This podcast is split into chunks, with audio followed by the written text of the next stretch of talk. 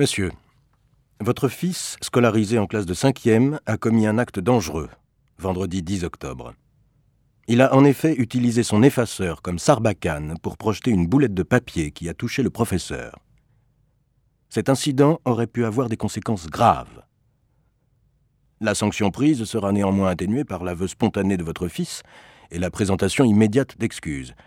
Il ne sera pas exclu du collège, mais exclu intramuros le mercredi 5 novembre.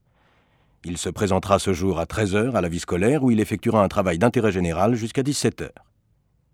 Nous espérons que votre fils saura tirer profit de cette exclusion pour réfléchir aux conséquences de ses actes.